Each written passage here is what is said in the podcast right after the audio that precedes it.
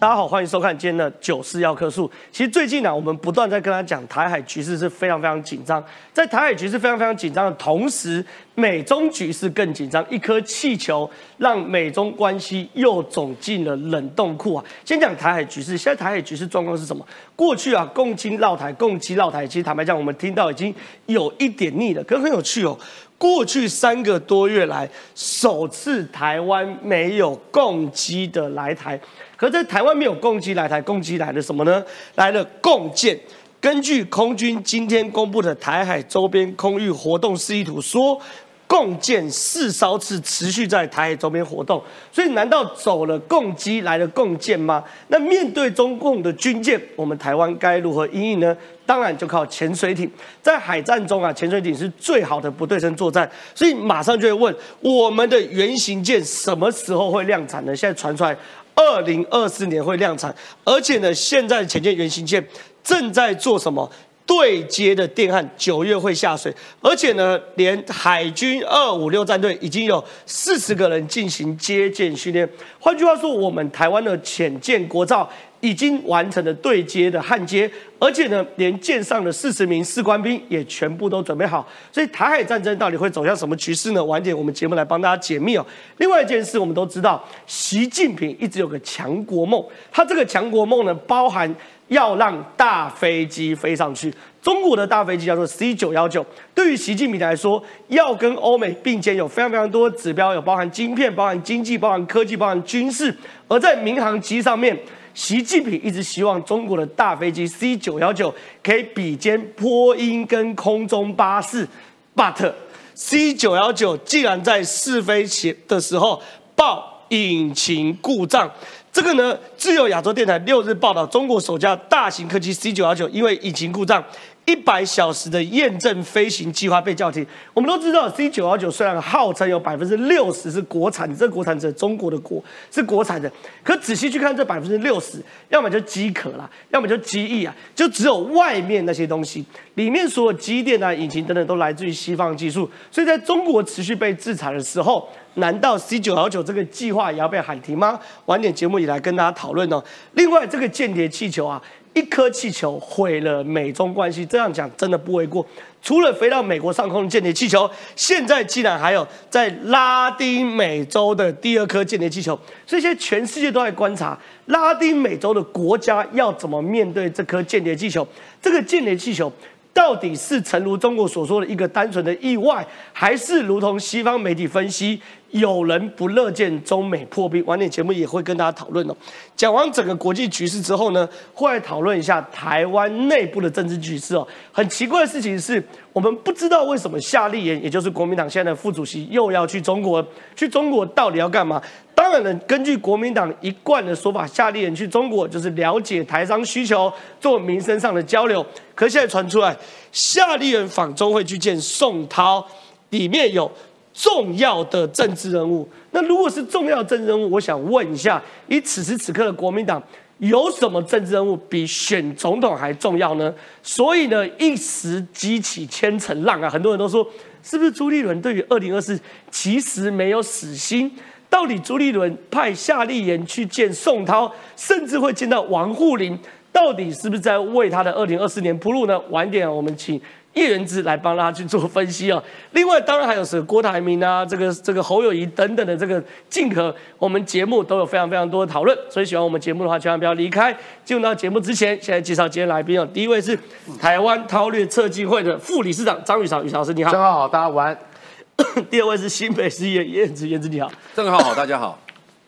第三位是这个资深的政治评论员康仁俊，仁俊哥你好。大家好。再是我们新科的新北市议员叶乃瑜，乃瑜你好。陈乃英，陈乃瑜，乃 嗨，大家好。乃瑜你好，乃瑜你好，乃瑜你好。拍摄拍，最近见了一个人，叫跟你同名同姓。来，我们请一下这个这个呃，任俊哥来到现场。因为状况是这样子，我们最近常常看说有这个共机绕台，共机绕台。可共机绕台现在，哎，好像共机不见来了，共建。这个共建到底为什么要在台湾周边行动？是不是演习完？空军之后来演习海军，而台湾要怎么应应呢？事实际上，我们过去在讲这个海峡中心，一般来讲是针对空军的部分。那海军呢，这个尤其在海面上面，基本上没有那个所谓中线的问题。对，所以我们在抓的最后的警戒线都是在所谓二十四海里的这个地方。那这一次其实公布说有共建四艘，其实比较特别，是你如果看到媒体报道有讲到说，事实上它这个船只有进入要接近到我们苏澳外海。对，所以我们自己本身呢，我们的这个海军的舰艇呢，基本上已经有到这个就记得舰已经有到这个周边啊，去守住。我们二十四海里这是我们拍的共建，对，而且你知道吗？事实上，在这个新闻里面，其实还有提到说，美方的这个所谓的迪康德罗加级呢，也有在周边这个海域哦，也跟我们有实施这个共同监控的一个状态。当然呢，这个军方并没有去证实说我们这个有没有台美海军的联手的部分，但确实看起来就是说。中国大陆的这个解放军，不管是他的空军跟海军，其实真的是不断的往台湾这边都在接近当中。我们台湾周遭的部分所以现在大家会比较好奇，就是说，如果就我们自己现在本身这个海军的战役来讲，因为我们其实以我们现在所新做的这个所谓的国建国造的部分，我们大概都是以六百吨级上下的这个所谓海海上的这个船舰为主哦。那大概做的都是海巡署跟这个海军的军舰哦，可以在平战时作为讲讲作为这个转换。但大家比较关心的是所谓的我们的原。型潜舰的部分啊，那现在传出来就是国造潜舰呢，会预也预计要在二零二四年来进行量产，但这个部分事实上国防部并没有证实这些，因为说法是这样啊，你所有的这个所谓的这个不管是潜舰或者怎样，你都必须要完成作战测评完了之后，对，你才能决定就是说我到底要不要去下单，对，所以目前制造是一回事，不代表你造出来国防部一定全部买单，我觉得这个概念是一定要有的，而且现在其实是进入到六个，目前呢进入到六个船。段的封壳作业是第一个关键的时间点是在今年九月能不能进入到下水？今年九月如果下水的话，才有二零二四量产的可能。如果今年九月 delay 的话，二零二四是绝对不可能量产。好，换个角度讲啊，就是说我现在把这两则新闻一起先一起。合起来啊！对，那事实上台船的这个董事长叫郑文龙，在今年的一月三号的时候也曾经讲过，说台船的这个海昌工厂基本上就做这个浅舰国造这个部分，他们其实都已经在这个赶工。那你刚刚提到的说六个船段的封壳，我在这个要稍微解释一下啊。就我们现在的封壳作业是这样，我不是一个空的船壳，然后把它六个节点焊起来，其实不是哦，它是所有的包含你的机电设施，包含你所有的这个里面的这个组装零件，通通都要到位之后，对，分六个段。那这个六个段完全结合完了之后呢，就在路上的船坞要进行测试。对，所以呢，这个讲说叫六个月六个船段的封壳作业，为什么需要在九月的时候才会进入到下水的阶段？也就是我封壳作业完了之后，我还需要在路上的船坞测试六个月。对，六个月之后测试完之后，我才能进入到从船坞下下水。这时候下水完了之后，就开始进行水面上的测试。对，但是浅舰还有水面下的测试，所以这里面包含到的是什么呢？其实它真正的美感来自于，就是说我要进行所谓的六个船段的封。壳作业，过去在浅舰的这个所谓的这个国建国造里面，事实上我们分三种装备，是第一种叫做绿区的装备，也就是我们国内本身就有自力生产制造的；第二个叫做黄区的装备，黄区的装备指的是我们没有生产制造过，但是买得到，哎，我们能够有能力自己做。OK，哎，黄区的概念其实来这里，就是我可以不要跟外面买，那我们试图可以用我的技术去解决这一块，是，所以这个其实需要测试。第三种就叫做所谓的红区装备，也就是我们讲的一般的战系的部分。那如果进入到所谓的六个船段的封壳作业，概念是什么？你知道吗？红区装备都到位了哦，也就是我们跟国外买的这个所谓的战系系统，因为你要全部都到才能封嘛。所以我们刚刚讲说，边封那边对，你是把所有的基建基本上这透过六个船段，分别在内部组装完之后，啊，你想想看，不然你浅舰盖起来完了之后，啊，你东西怎么装进去？对，所以它一定要分段组装完了之后，才开始进行封壳的焊接。所以这那里面真正吐露吐露出来的真正的状况，其实是我们的红区装备都拿到手。哦，但这件事又很重要，所以苏子云特别说，我们要什么东西？施政报告特别指出，预定六月左右进行压力壳船段的的的的作业。他说啊，我们要编列特别预算来应用这个红区设备，就是冷俊哥，你刚刚讲这个红区装备吗？对，那你可以看得到，其实以我们现在以这个图来讲哈，其实有很多东西，大概我们没有办法自己来自力做了啊。比如说像柴电的部分哦，马达其实这一块我们也曾经有提过，说我们可以自己做。那因为我们没有水下绝技推进系统嘛啊，所以我们现在是希望透过我们做锂电池的技术，让我的这个潜舰可以在水面下待得更久。可是包含到说什么，像你的战斗的系统，包含跟这个鱼雷这一块，那这个其实都是在过去属于所谓的红区的装备。所以这些都是红区望远镜、是烦躁。电瓶、彩电马达、战斗系统、鱼雷管。都是红区设备。有一些部分我们其实试图透过我们自己的方式来做，比如说像电瓶的部分，我刚刚有特别提到，就是说以我们现在的的状况来讲，我们当然希望就是说，你今天我就算跟国外买，有些东西我还是希望可以用透过技术移转的部分哦。所以你可以看到这些所谓应该说这几个地方不是代表它全部叫做红区的装备，而是它是主要装备。你没有这些潜舰就不会动嘛。对。那你下去没有潜望镜，你你不可能封完再装鱼雷管嘛？你不可能封完再加战斗系统。所以就是这些主要装备基本上都已经到位了。好，那现在问来了哦，就说我今天这些编这些开始进行组装的时候，那我的人员是不是应该也要开始进行训练？对。那不然的话，你怎么去把这个东西在？而且这个训练其实来自于是不是我会操作这个潜艇，包含战系的部分。对。那我现在的战系不会是用我什么海龙、海虎啊这些东西，我一定会用我最新的这个所谓的战系的。所以其实真正红区是舰上的人员，这才是最重要的。好，所以我们就讲所有的武器必须要有人来进行操作，你没有操作的人基本上没什么意义啊。这个东西就是放在那里，它搞不好就变成海上的一个博物馆这样。所以你可以看到现在讲说海军的两五六战队呢，已经到目前为止是派了四十个要进行所谓的接舰训练。是。那我认为他当然现在在这个阶段里面，因为你的船还没有，你的这个潜舰还没有实施下水嘛，所以他在熟悉的应该是这些所谓的机电设备，还有这个所谓的战系系统的这样的一个操作。当然你可以讲说，呃，如果我今天这个整个的船段都完成封壳的话，那我们进入进入到这个水面测试或水下测试的时候，基本上呢，这个就没有什么太大的问题。大家就是在等着，就是说我的战系的部分战术这个作战测评能不能符合国防部的需求？对，如果国防部的需求达到完的时候，他就会开始评估，就是说那依照我整个的建军的过程当中，我的预算要如何编列？那我们要用什么样的一个骑程去购买这些所谓的潜舰？所以你可以看到，像宋兆文啊，宋兆文他自己本身是海军陆战队退下来的，那他也非常资深的这个在媒体里面有工作，他其实有就提到，就是说现在看起来已经到了最重要的关键的这个时段，包含到说，你看台船董事长，我们刚刚提到郑文龙，他在一月三号的时候不是已经讲说，这个台船的这个这个海昌工厂已经二十四小时在赶工了吗？那你看他的讲法说，我们的潜舰自制率其实达到将近五成。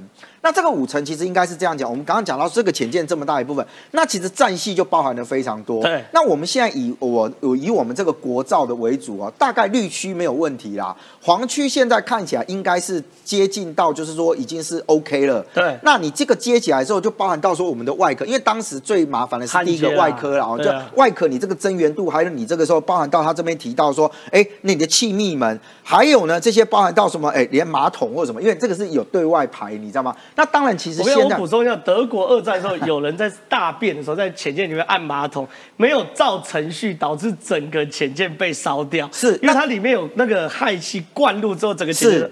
就是我们现在看到，其实这些东西都是非常机密。也就是我潜舰在水下要我达到这个完全静音嘛，对。所以我有很多的设备，它其实操作有一个 SOP，它不像你在空中飞机上有没有？你只要按一个钮，啪就往外就变成雾化，这样就喷出去了，这样就满天都是这个 很多东西在飞，这样。对。海底其实没有办法这样做，所以你可以看得到，就是说我们有很多东西，其实在自制的部分，你可以看，他就讲说这些包含密闭式的这个淡海水的这个转换系统，其实这个很重要，你知道吗？就你在船上的这个饮水，你不可能带了一大堆的这个矿泉水。或什么上去嘛？所以你还有包含它自己本身里面的净化设备，所以看起来这些都达到这个自制的时候，其实我跟你讲，这些就叫做什么？你知道？这些就叫做黄区啊，是，也就是我们过去因为我们没有系统需要做这些嘛，那透过我们的技术把这个所谓的黄区的部分，你看他讲说叫做成功自制，那这一块看起来都跟现在的整个的这个船段的时候，康空都结合在一起的时候，接下来我觉得大家就非常期待，就路上测试完的时候，如果按照启程来讲，九月份他要进行这个水面测试的话，那我觉得那时候一定会成为我们大家媒体。追逐的这个焦点啊，是非常谢谢任俊哥，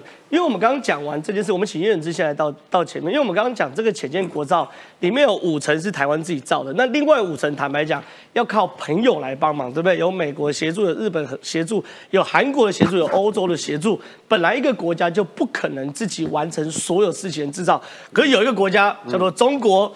中国一直觉得说自己可以搞定一切，所以中国呢，民族的骄傲 C 九幺九就是习近平讲的大飞机要飞起来，试飞报引擎故障，就源自于说你看了半天中国根本不可能自己把 C 九幺九造出来，因为所有关键零组件都来自于美国或欧洲。好，我先讲一下这个 C 九幺九对于习近平的重要性。是你知道习近平有多重视 C 九幺九吗？C 九幺 C 九幺九是在二零零八年立案的。对那习近平呢，为了这台飞机呢，一直不断的喊话。他在二零一四年的时候呢，他还去参访了中国，因为这个飞机是中国商用飞机公司的嘛，他去参访，还自己去那边假装试驾摆拍一下，自己还假装摆拍摆拍，然后跟着现场人讲说：“你们这些科研人员，你们这些试飞员呢，你们是我们民族的骄傲哦哦哦，未来中国就靠你们了，让我们一起把这大飞机搞上去。”哎呦哎呀，非雄心壮志，而且你知道他多重视他吗？你知道，哎，一个一个总统或者是主席啊，他在元旦文告提到东西，应该是非常重要的。对。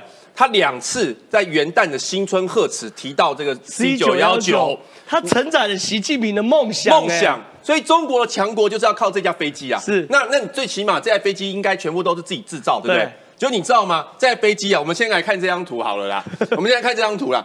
你说飞机里面最重要的是发动机嘛？对还有电源设备嘛？对这两如果说你要你要说这个东西是你自己制造的话，那是不是这两项东西应该要中国制造？对对对就你知道吗？发动机是美国跟法国的 法美国法国的合资公司制制造的，是然后电源设备哈，大家可以看一下哈，电源设备像这个，像这这些啊，我们因为我们比较小了哈，但是可以看出来，这个美国的国旗一大堆嘛，对美国旗一大堆，有美国的国旗、美国国旗、德国国国旗，旗然后还有高包含欧洲等等国家的国旗都在里面。像这什么液压系统啊、电源系统啊，然后还有起降、起落架的系统啊，啊这些燃油系统啊，这些电子设备啊、防火系统，通通都是美国的零组件。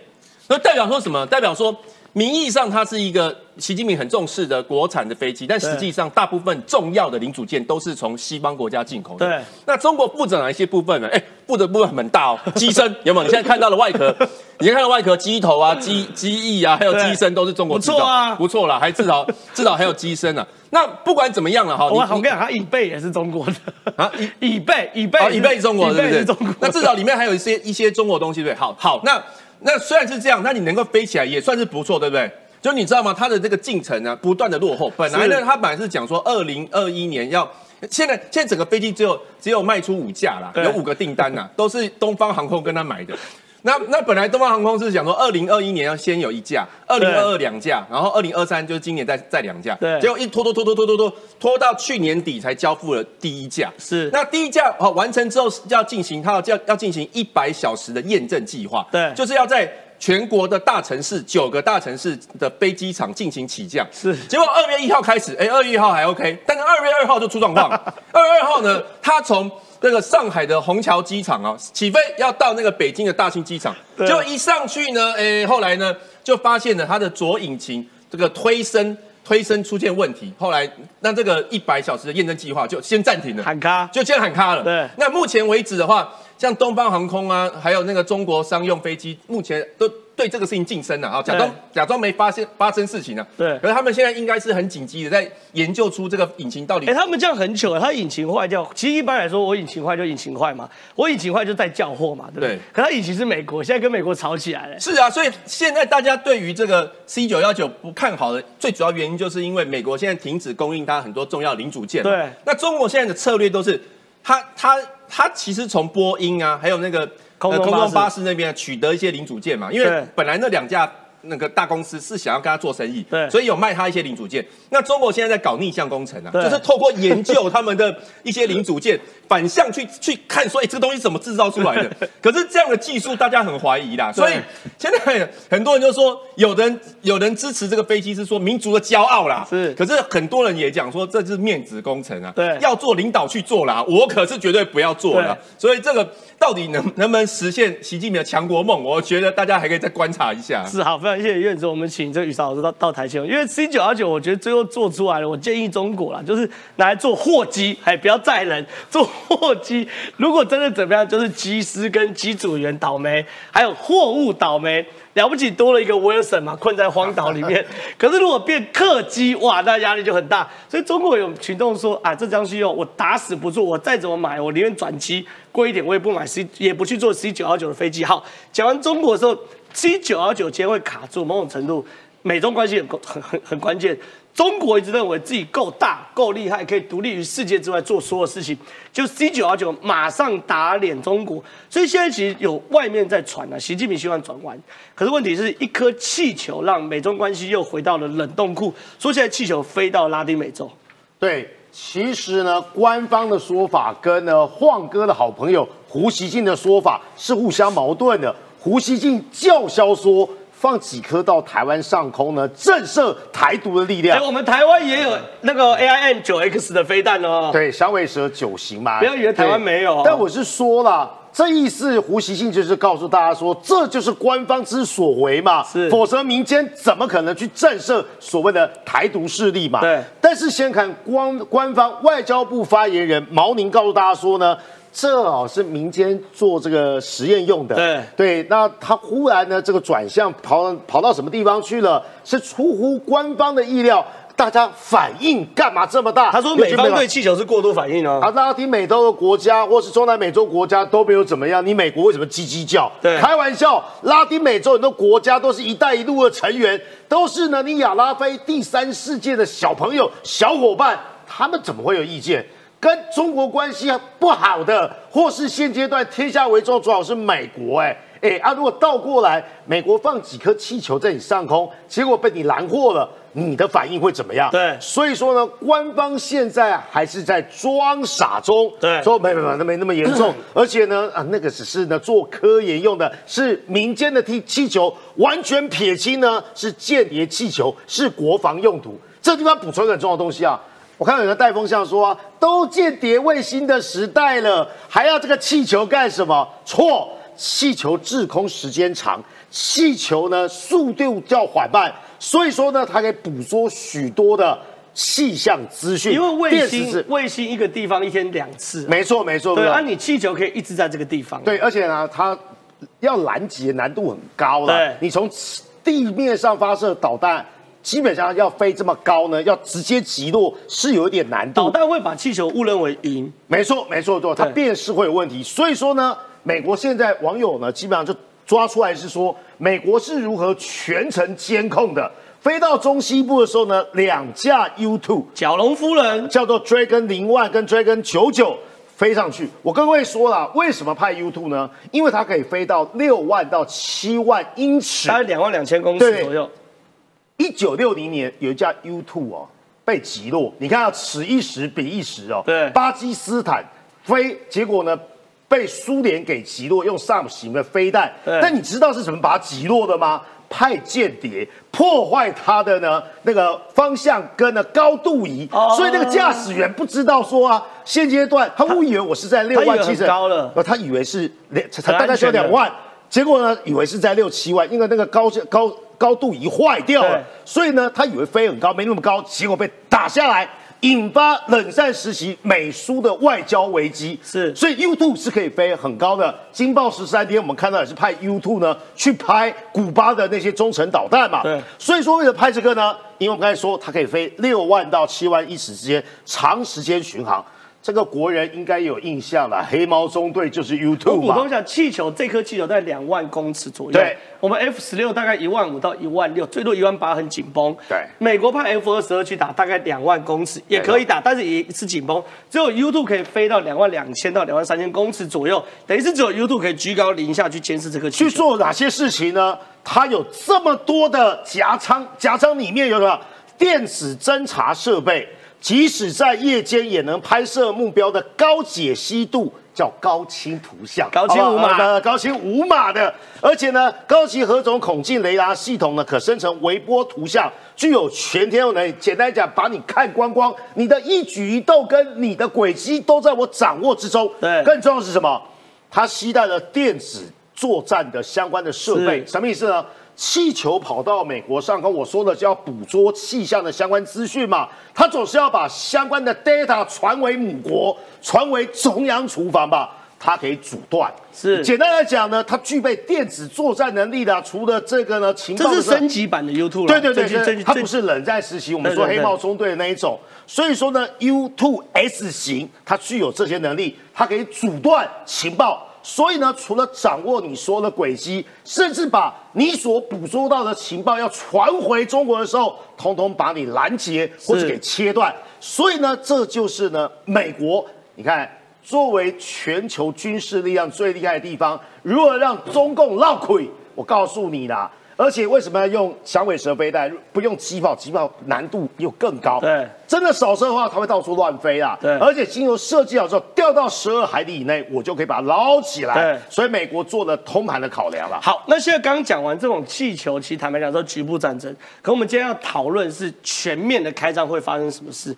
美国智库兰德智库他发表一个美国武装力量卷入台海冲突时应该采取的战略分析。于于超老师，你说你看完这个战略分析，他们既然强调打仗的第一时间，美国应该直接去炸中国的工业，这叫做南北这个绞索，南北猎杀，先毁掉中国北方的原油工业。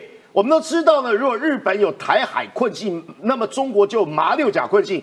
百分之八十跟九十的天然气跟原油要经过马六甲海峡，是好不容易把宝贝卸在呢金鸡之所在。北方很多的东北啊，北方有一堆有一堆重工业嘛，那这重工业最主要是啊石油石化，还有原油除草，第一时间把你给打趴了。他说出动一千五百架战斗机，有美国军、美军、日本自卫队、韩国韩国军队一千五百架战机去打。华北跟东北地区的大量的原油跟原油生产设备，你没有石油了，基本上你就没有动能，你的军队就没有办法发挥呢冲撞力嘛。不论是你的海军、空军、陆军都一样，先动手，北方炸原油，南方呢把重要的交通枢纽啦、高铁啦、桥梁啊给毁掉，因为呢。北方是重工业，南方呢是经济发展富裕之所在。不论是东南沿海各省、长三角或珠三角，这个毁掉之后呢，基本上中国就欠缺了战争机器启动的动能。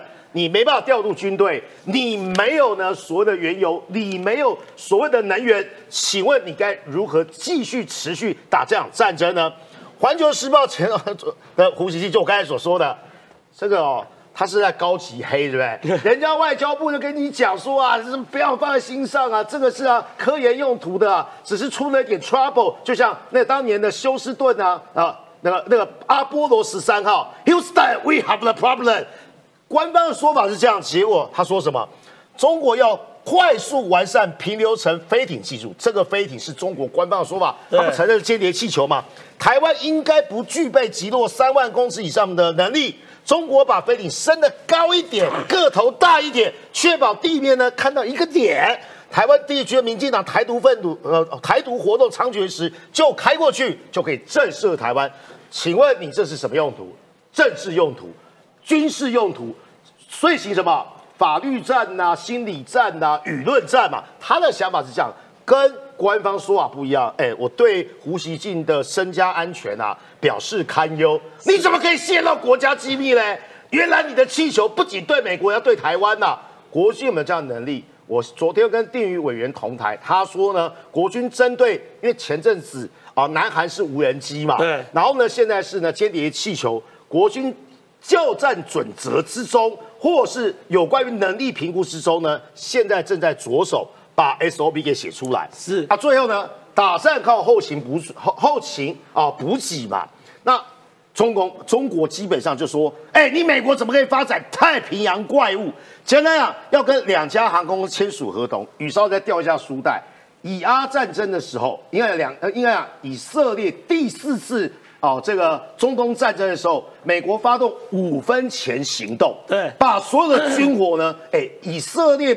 炮弹的库存剩两天呢，所以说呢，史上最规最大规模的运补，大家印象中的是柏林危机的时候，还有呢五分钱行动，现在新的五分钱行动正在规划中，启动自由运输者计划，将开发一款，我听了真的觉得是不是天方夜谭呐？飞行距离地面一百英尺，因为它是水上飞机，水上飞机的好处是呢，它基本上可以飞得比较低。所以说，在雷达上面看起来可能像是一只鸟一样。好，运载九十吨的货物，超过六千五百海里的水上飞机，这我想要什么？二次世界大战的时候，里海怪物全世界最厉害的叫做川西大艇，是日本的这个呢水上飞机居然可以飞，这是六千五百海里哦，但日日本那是可以飞六千五百公里，海里比公里还大，对这大概八千公里左右的水上飞机，干嘛做运补的？因为呢，那个白邦瑞那本书哦，百年马拉松就说过，老共认为呢，美国要攻过来的时候呢，切断它的补给线，基本上你看，美国先炸中国的原油，如果切断补给线的话，就无以为继嘛。结果美军开发出这个，你看航空公司啊，设计类似传统的飞船，具有你看，这是类似像传统飞船、啊。简单讲，它就不需要机场的啦，你就让老公把机场炸掉，炸掉我在海我在海上起降就好了。没，错，这是啊，正好破了一个很重要的梗。简单来讲，它不需要机场，它直接停泊在海面上或停泊在海边，再叫的运输艇呢去做运补就可以了。所以说啊，载重量非常非常大。航空呢，你看啊，这个是更新款的，你看十二台涡轮轴发动机的分布性的推进，选择双船体。哎，我们只知道呢，引那个逆中船是双船体的，结果这个叫什么？既可以飞又可以航行的水上飞机。所以说呢，尺寸跟波音 C 十七，我们说全球霸王的运输机呢，规格跟载重量是差不多的。所以呢，老郭一看就知道说，你们真的太可恶了，你们真的准备要打中国了。我相信呢，前后对照，兰德公司会做这东西呢。每次我跟我们的金牌制作人会聊到。兰德公司最难做美国会被打败啊，或者是呢中国很强的相关的报告，为什么？兰德公司是军方的智库，对这样就可以要到更多的预算。是非常谢谢宇老师。我来补充一下，身为一个理工男呢，是真的蛮期待这个所谓的自由运输者太平洋怪物可以成型的、哦，因为对于我们来说，水上飞机其实坦白讲大家都看过，可是水上飞机要大到跟全球霸王 C 妖怪一样大，而且它的容量要跟 C 妖怪一样大，那是工业上的奇迹哦。所以如果美国真的做出来的话，未未来在西太平洋战争中，它就不会再局限于跑道、机场的困境，而是任何一片海洋都是美军可以降落跟运补的地方。所以这会成为西太平洋战争中非常重要的一个决胜点。好，讲完国际的战争，讲讲国内的战争。进入到国内战争之前，我们不免俗的要聊一下，到底国民党为什么要派夏立言访中？我们先来看一下。国民党副主席夏立言去年八月中国围台军演之际，前往中国拜会，引发争议。没想到他本周三将再次率团赴中，是延续去年八月的关怀聆听之旅，持续倾听在陆台人的心声。号称赴中不谈政治，但行程中不止会见国台办主任宋涛，也可能见到政治局常委王沪宁。真的能不触及政治吗？王沪宁同志，毕竟六十七岁王沪宁被形容是习近平的国师，主管中共文宣系统，包括中美贸易战和“一带一路”，全是王沪宁向习近平提的战略。近期也被清点破化取代“一国两制”的两岸统一新论述。把未来总统大选的两岸论述哈，先让王沪宁过目哈，这个让国跟王沪宁呢，哈这个。认可啊，要有给中国一个啊放心的两岸论述啦等等的这种说法哈啊，国民党也没有正面的否认啊。学者说的明白，而看看附中成员，国民党副主席夏立言、大陆事务部主任林祖嘉、国家政策基金会董事高思博，同时是朱立伦七舅，还有学者赵纯山。啊，国民党是要强调说他是两岸和平的这个呃主导者啦，或者是啊能够沟通，就比如说他比美国更有办法处理两岸关系吧？因为布林肯访中这件事情就。延缓了嘛？啊，这个时候呢，我可以访中的就剩下我中国国民党了啊！我想这一点呢，其实说不定是他反过头来哈啊，作作为一种筹码。继去年中国围台军演之际，夏立言访中，如今中国间谍气球事件引发美国不满，国民党再度到中国，不止动机各界议论。对多次强调亲美的朱立伦来说，似乎和美国态度反着来。对这个行程实在太反常了，所以因为去年八月的时候，其实夏立言才去过中国，那时候就说了他是要去了解台商困境啊，等等等等。那现在才二月初，难道去年八月跟今年二月有这么密集的需求吗？而且呢，台上困境有什么不可以透过视讯呢？所以其实你可以看到，马上哎，中国的大内宣，国台办呐、等等的就开始说哇，中国国民党副主席夏立言要率团来大陆参访等等的，马上就借此做了一波大内宣哦。而且呢，现在状况是这样的，国民党有说啊，副主席夏立言二月八号去中国的时候呢，强调不会有政治行程，都是关心台商跟台生，不过却会和国台办主任宋涛见面。哎，跟宋涛见面，你说讲是民生，这大家勉强还可以相信。可既然说要跟王沪宁见面，王沪宁是习近平的国师，因为是你们国民党这这个行动到底在干干什么东西？哎，先回答一下，那个郑浩刚刚讲说，去年八月才去，为什么现在二月又去？太密集，对不对？最主要是因为去年的中共二十大之后，他们对台系统很多人都换人了嘛。哎呦，所以你总是要去认识一下嘛。哎呦，那时间点认识一下，还朝贡一下。你们民进党或者是不喜欢的人都会说朝贡啊，去什么面试，其实都不是啦。其实最主要。我们讲的是要去反映一些台商需求，那我是觉得趁这个机会去建立点关系啦。那这并没有违反我们党的一些路线嘛，因为国民党一直提出来的路线都是亲美友日跟和中嘛。那既然要和中的话，你你适适当的交流是必必要的。那你觉得是加分吗？在这个时间点？所以我觉得去从去年的九合，如果说你看用从什么角度去啊，对台商、台生、台湾来说一定是加分啊。但是对国民党而言，因为有可能会面临到抹红的状况嘛，就是抹红就是对选举嘛。那我说从去年九合一选举来看的话，八月那个时候国民党也是被抹得一塌糊涂，而且当时还有中共。环台军演那时候的环境对国民党去，你们现在屌了，你们觉得被抹红也会赢，所以没差了，就对。我觉得我是我，我觉得现在台湾人的氛围是觉得说适当的交流啊，促进和平啊，还是有必要的啦。好，也不见得说好像只要去就是一定一定是去什么舔共。我我不是大伟，就是说我觉得台湾人民现在也有一点判断，大概是希望和平啊。那为什么是二月？那为什么不是三月？为什么不是四月呢？那根据规划这个行程的那个赵春山老师，他有讲。他说：“因为到三月之后，中共的两会啊，就会开始比较密集的开会，会比较忙啊。那前面一月的时候遇到春节嘛，所以大概二月这个时间点是也是一个适当的选择啦。所以我觉得这次去，实际上就是第一个就是建立的关系，第二个反映一些台台湾台商台生，还有台湾农民，呃，因为出口到大陆被卡关嘛，然后我们也去了解一下到底有什么状况，然后再来就是国民党现在其实也。”也不怕抹红了。我说实在的，你看陈玉珍、陈福海，今天朱立伦在面对媒体问这个问题的时候，也大方讲啊。他说：“你看我们陈玉珍、陈福海不是也去吗？然后也是对于金九啊、扣关啊，呃，也也有一些贡献啊。所以现在这个就是一个路线选择，当然就一定会抹来抹去，可是最终就交给民众来判断，说到底国民党这样子做到底是好还是不好啊？我觉得叶仁之你尽力了，乃云你可以补充。哎，我觉得。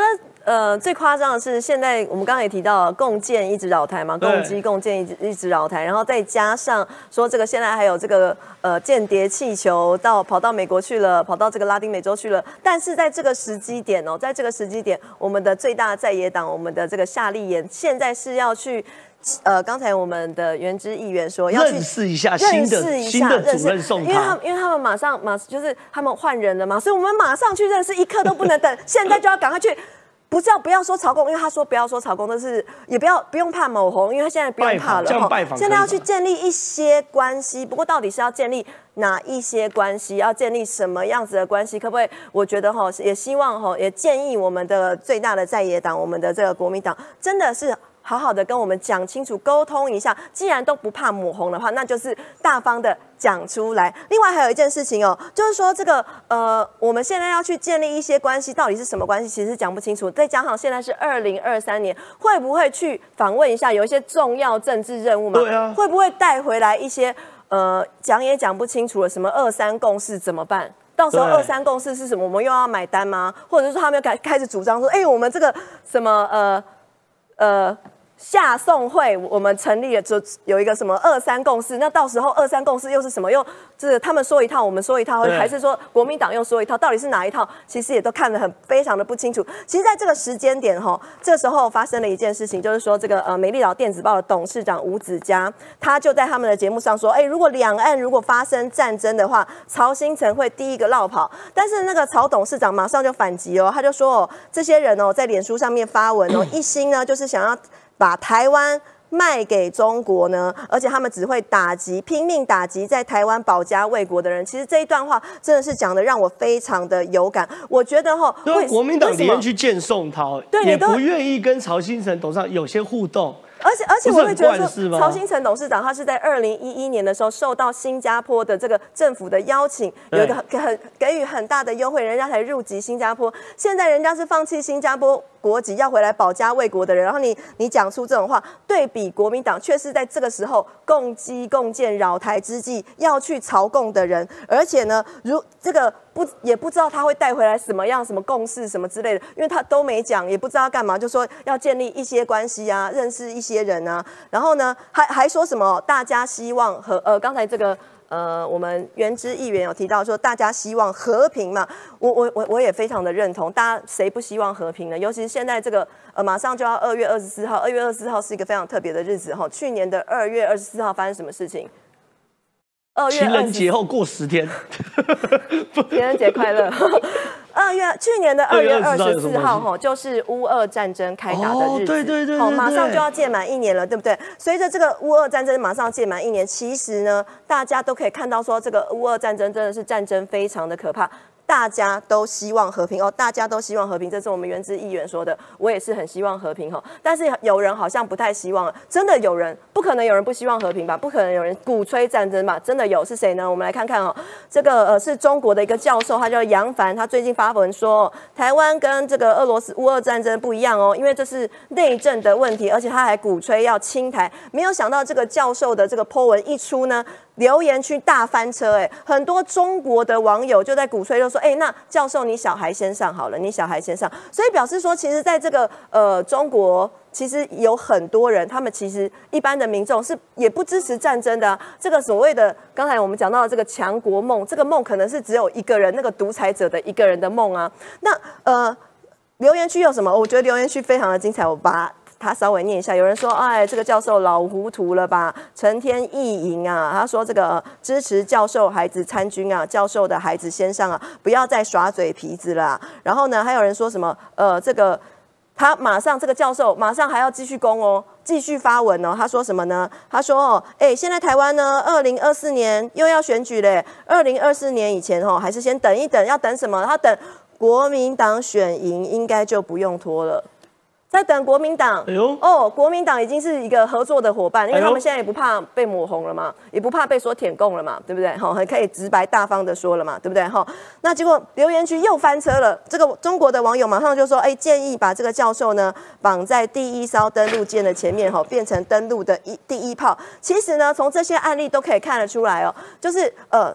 对于民主跟和平，已经是世界的共识，对，甚至是在中国的内部也是一个世界的共识。怎么说呢？呃，其实最近哦，大家如果有关心最近的这个新闻的话，其实最近的包括我看，呃，这个瑞士瑞士的国会他们的有访有台小组也来到了台湾嘛，对不对？而且呢，甚至呢，这个有台小组他们还说，他说哦，呃，台湾实际上已经独立存在超过七十年，不能被视为中国的一部分。哎呦。对，然后呢，芬兰国会的有台小组他们也要来台湾哦，但是呢，这个捷克的这个国会小组也马上预计在三月就要来访台，而且哦还要带六十多个厂厂商，六十多个厂商来访问台湾。这六十多个厂商不是说，哎，你们来哦，拜托你们来，不是这六个是哈，我要去，我要去，选我，选我，我要去台湾。就大家都想要跟台湾做朋友，大家都想要跟民主的同盟、民主的朋友做站在一起，但是在这个时候呢，在这个时间点，我们在我们台湾的内部却有一群人哦，他是不不怕被说舔共，也不怕被说被抹红，而他们呢，这个时候呢还要去朝贡，而且我还有押韵哦，大家发现吗？所以在这个这个时间点呢，在这个呃。对中国对台湾这个文攻武赫的这个 moment 呢，他还是要去呃建立一些关系呀，认识一下。那到底讲了什么，或者是谈了什么，其实大家都是不知道的。好，非常谢谢乃宇分析。我想请一下宇老师，宇老师你是中国专家，你说这件事情其实有两个蹊跷点，一个蹊跷点根本不是见宋涛，是见王沪宁。你说王沪宁这个人很关键。第二件事情，因为原本啊在农历年前都在传说朱立伦其实对总统已经没有那么那么。啊，好像放开了啦，不想变成吴敦义等等。可是这个时候派夏立言去中国，有一点闻到朱立伦好像对总统也起心动念的味道了。研究两岸关系的学者都知道了，这个呢，朱立伦的岳父高玉仁过去呢有一个叫做上海和平论坛的平台，高玉仁没有去，但是夏立言去，大家忽视了这两次都有谁去？英古啊嘛。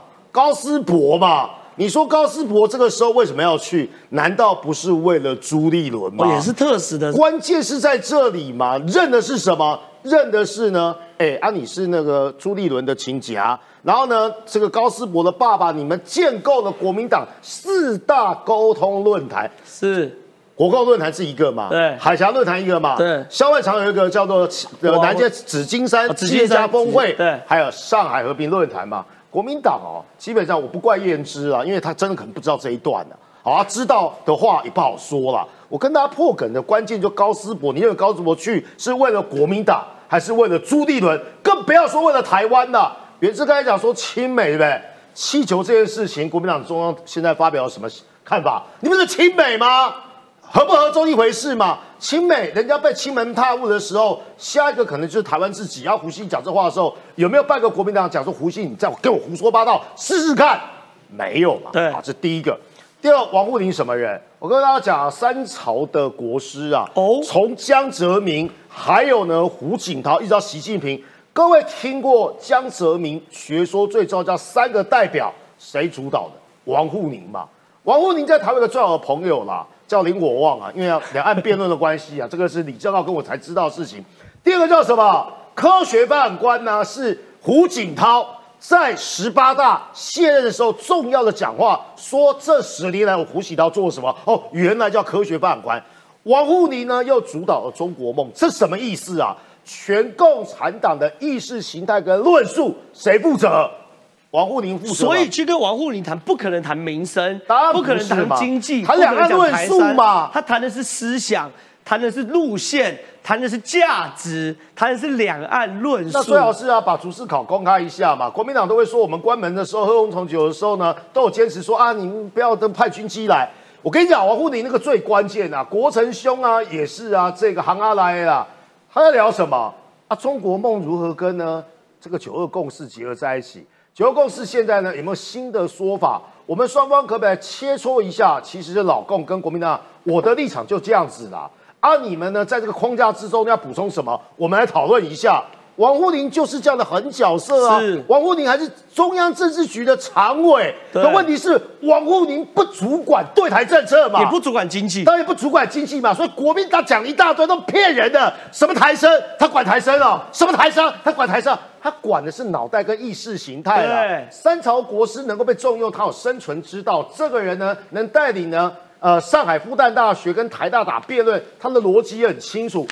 夏立言跟我讲：“对不起哦，春宫是我老师哦，我老师一定最清楚我在讲什么啦。你们是孝庄五届意在沛公，什么交朋友？宋涛的角色连中央委员、候补委员都谈不上，国台办主任的阶级是非常非常低的啦，副部级的。对，啊你那个呢？裴洛西来就哇哇叫，那个是第三号人物。”你说不欢迎呢？裴洛西啦哦，也不欢迎呢，准备要来的那个新的众议院议长，民主忽然忘记了。所以我是说，项庄舞剑，意在沛公，见王沪宁势大，见宋涛势小，见宋涛真的是过场啊啊！台生啊，台商啦，还有呢，陈玉珍这样呢，如果国民党觉得不要紧的话，就算了啦。哎，试想啊，国民党有一天也会执政啊，有人绕过你们的陆委会，有人绕过你们的海基会。一个县长呢，跑去前面说，啊政府主管机关不重要，挖来挖来，人家呢本来就是勒索绑票你的人，你不去报警，去跟他干嘛？我们可不可以私了？这就是陈玉珍扮演的角色嘛。所以呢，不要骗哦，外行人。什么意思呢？正好点我讲王沪宁，这就是真正的正解啦。是非常谢谢宇老师的分析，其实对见王沪宁才是核心议题中的核心议题，所以我们持续观察到底会发生什么事。现在我问一下南瑜哦，哎，你们市长啊，就 市长好好监督一下。现在传出侯友谊对二零二四起心动念，但这不是新闻，我们要讨论什么东西呢？我们要讨论事情是侯友谊现在被呛。你不要以为自己民调很高，你不要以为你在新北市称王，你在南部没有票，这不是我讲，是云林县的议长沈宗龙特别说，他在侯友谊在南部没票，说一侯友谊缺乏与蓝营中南部地方的连接，二侯友谊国缺乏国际经验，这一内一外不是快靠吼吼做打击就轻松带过，所以第一个你怎么看？这个国民党内部的议长评论侯友谊在中南部的态势。第二件事情，你真的认为侯友谊这次绕跑跑得掉吗？啊，我我觉得呃。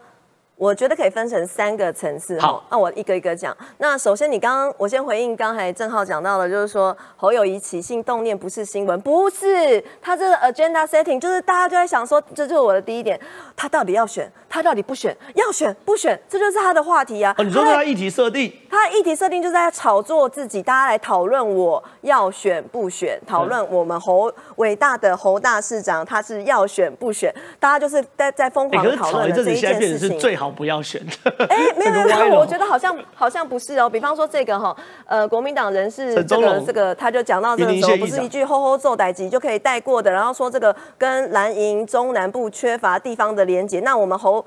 伟大的侯大市长他是怎么回复的呢？他是说，他说，哎，我最在意的是新北市的大小事，让新北市跟北台湾其他县市共好。哦，他管很远呢，他除了说这个他自己新北市之外，还要跟北台湾的县市他都要管哦。他慢慢的管，有没有？从他说这个中南部县市嘛，他就说，哎，我北台湾都可以管哦。接下来他下一句说什么？他现在呢？我现在要积极的串起北台湾，新北是台湾的缩影。他很明显，他就是在。在放话嘛，到处放话，就说哎，大家开始讨论说他要要选不选，就是在炒作他自己而已啊，让大家把这个话题围绕在他身上。第二件事情哦，到底是要选不选呢？还有另外一个关键，其实地方上面，我包括我们新北市，大家都在讨论的是说谁跟谁配。那我相信我们呃原之议员也在现场。现在国民党哦，大家都这个基层的民意都有一些风声出来了，吼。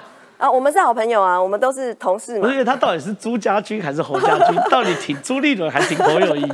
非常的尴尬。国民党的好朋友哈。那呃，现在基层的民众也有很多的声音哦，包括就是说，哎，那大家都很希望，就是说，会不会有可能是这个侯郭配，或者是郭侯配？那这个郭侯配或者侯郭配，对国民党来说哈，可能是一个梦幻的明星的组合。但是很显然，现在看得出来哦，这个呃侯。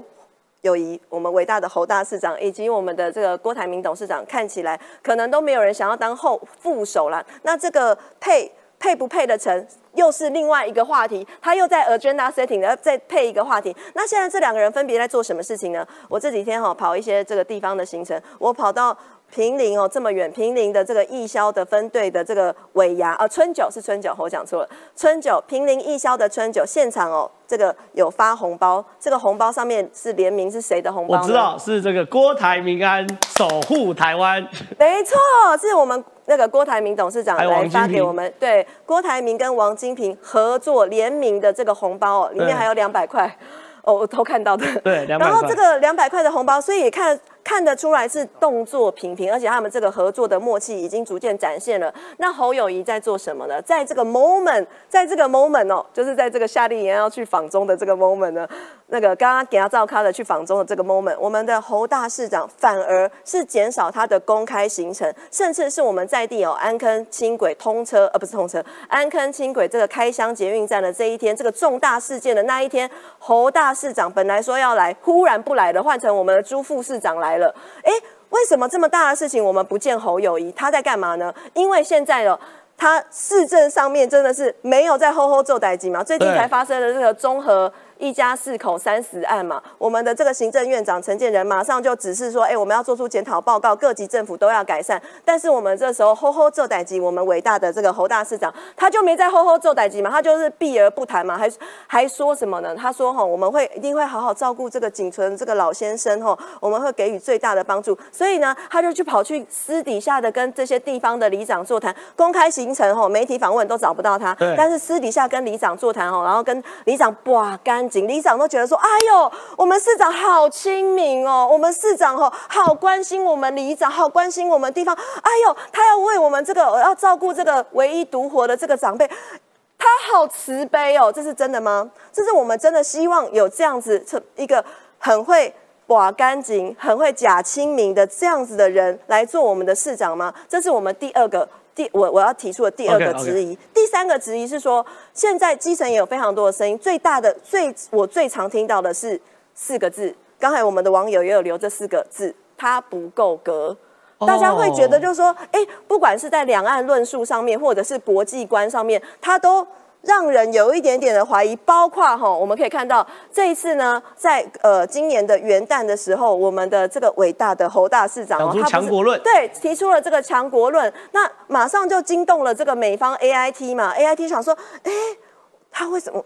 为什么会这样讲？你现在是怎样？不想把我们当棋子吗？还是觉得我在帮你当棋子？我们不是好朋友吗？你搞不搞清楚状况？我觉得意思是，What are you doing, man？就是搞不清楚。我会觉得，就是说，在这个呃国际的。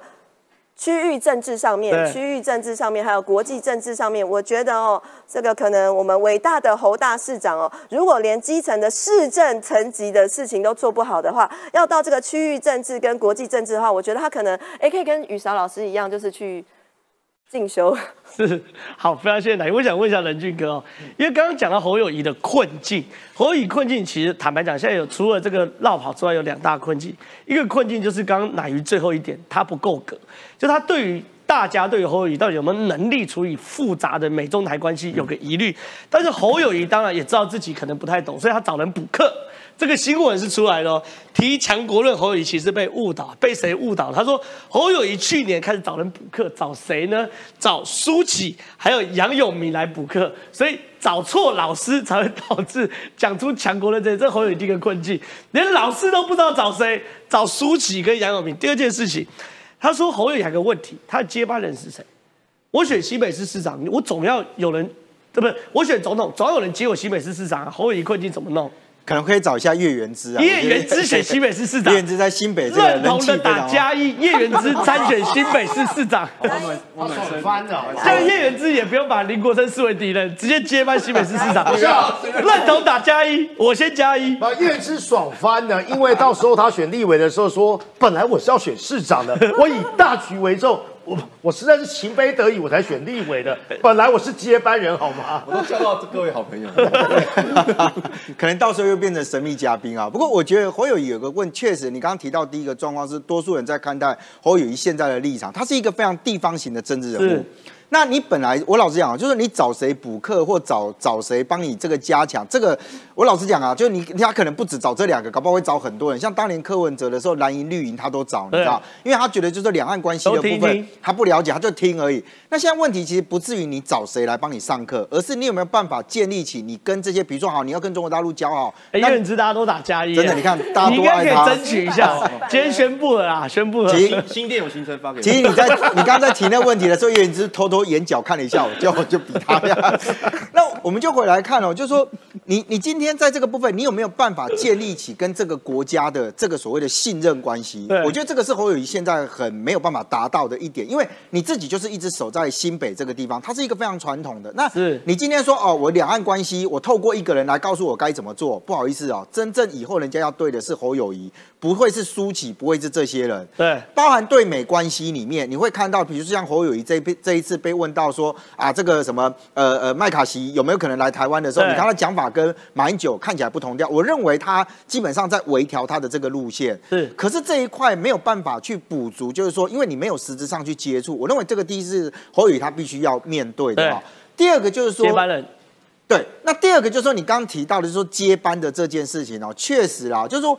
国民党在新北的这一块啊，老实讲就是各自都为政啊。真的只有叶元之。新北的议员是这样，他有老的一辈的，那也有中生代，然后也有像元之这种这种新一辈的这个。那如果就一般的声量上面是反而年轻辈的压过这一些，对。可是就传统国民党里面，因为国民党的议会党团，老实讲，他那个成员结构，哎，不好意思，我这样讲有点那个了哈，就是他的整个的权力的结构跟他成员结构，还是以所谓的旧的这些比较资深的这个议员为主。所以其实，在新北这一块，侯友谊在过去确实也没有想过说，啊，那我如果出来的时候，我要找谁出来选？我认为那个球可能到最后就会变成是由党中央里面来做。那因为你刚比如说提到像林国春这些了啊，那像林国春之前在 他也抢。选过的好朋友，对，他也选过两次立委嘛。对，那选个立委的这个结果，你说他如果说哦，我今天要代表国民党出来站新北市市长，他可能要先面对的是国民党的议会党团，对，而不是他有没有办法出现的这个问题。所以我觉得那个都很现实啊。那真正的状况其实来自于是因为时程上其实非常短。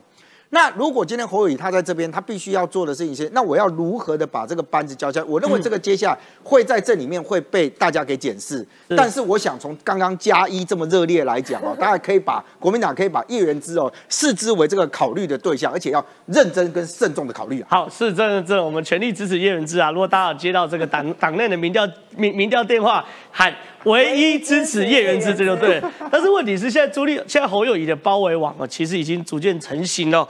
包含新名字建议郭朱佩加柯文哲组阁，等于是郭台铭、朱立伦加柯文哲三个人可能会成成型，变成一个侯友谊的包围网。